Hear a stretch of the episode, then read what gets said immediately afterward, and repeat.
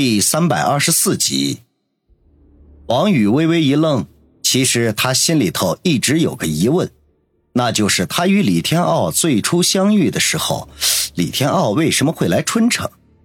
貌似那三天里，他除了开了一个似是而非的会议之外，就是看了一场林雪飞的演唱会，然后去了一趟明湖山庄见白冰，而这个过程中可谓是危险重重。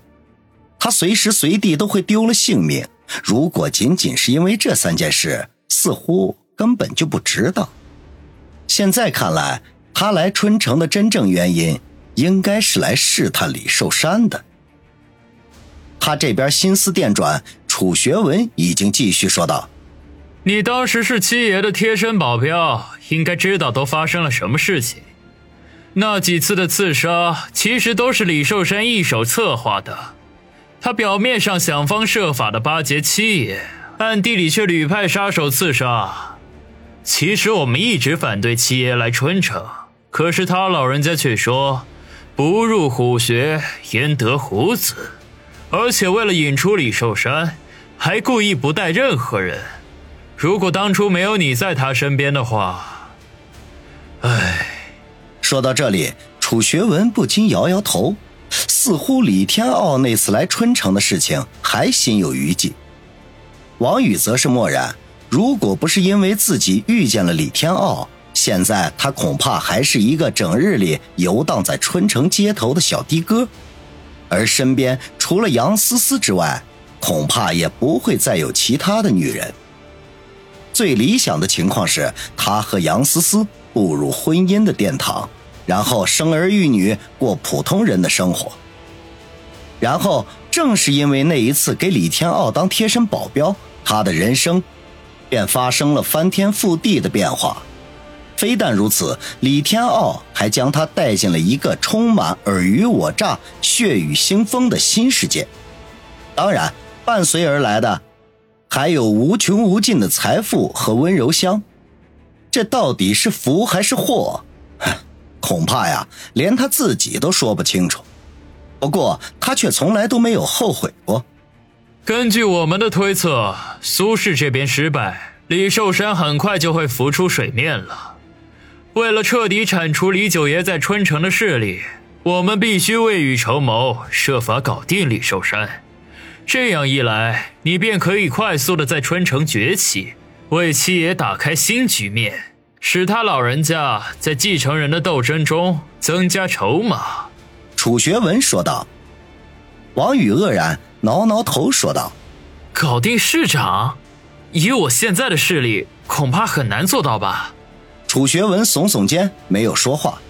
李海龙趁机报复，冷冷地说：‘这就要看你的本事了。我们只是给你提供意见和方向，具体怎么做全凭你自己。当然，你也可以放弃。不过这样一来，恐怕你得交出七皇绝育才行。’”只有有绝对实力的人才有资格拥有它。他话中带刺，王宇眉毛顿时一立，冷声说道：“想要收回七皇绝域，你怕是没有这个资格吧？”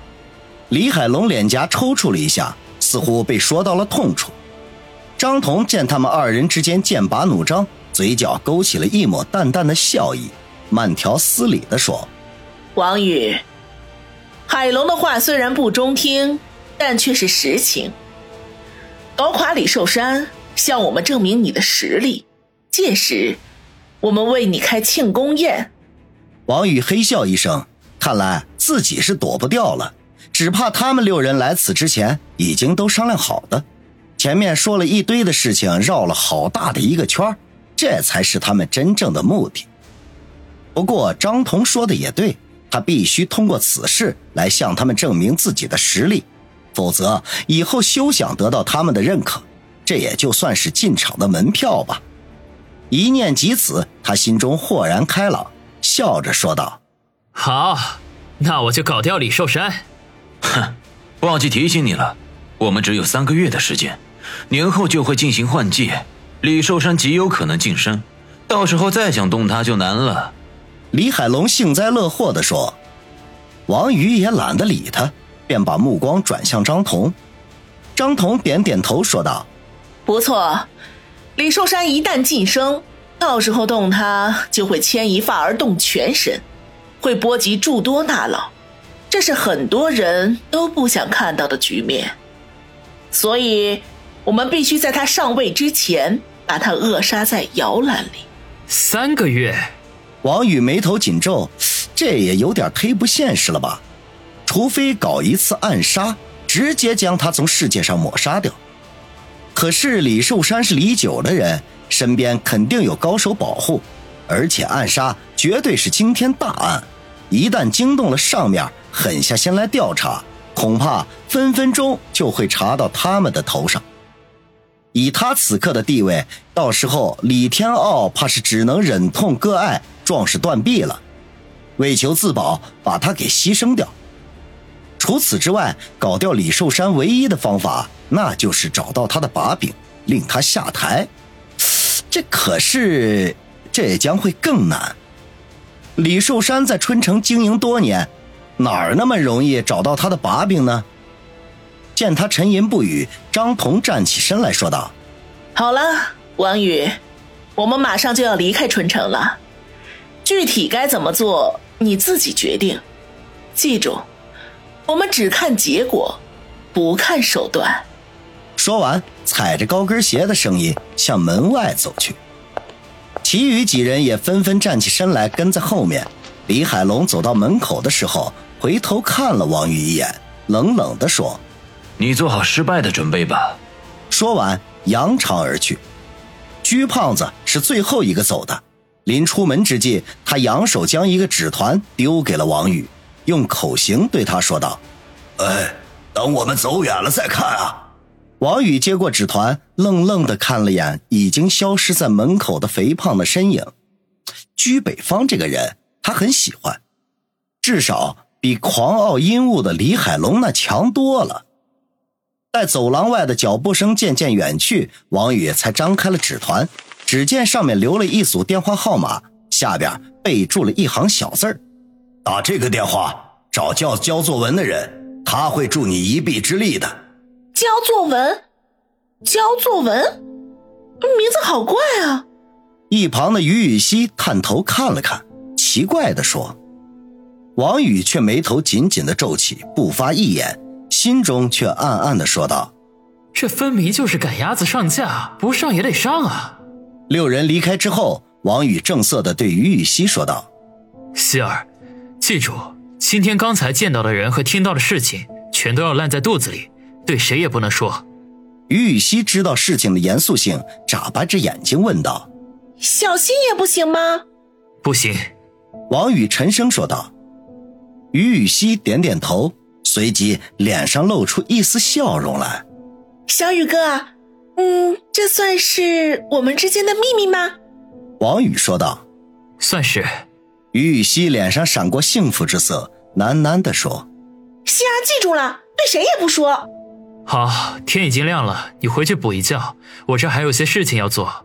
嗯，小雨哥，你也睡一会儿。这一次，于雨溪变得十分的听话，并未过多的纠缠，乖乖的离开。病房里转瞬间变得安静起来。王宇长长的吐了口气，将菊胖子给他的纸条紧紧的握在手里。心中暗道：“李寿山，对不住了。为了证明我的实力，只能拿你开刀。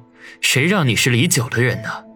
他在床上静静的思考了半个小时，一个搞掉李寿山的计划在脑海里渐渐的成型。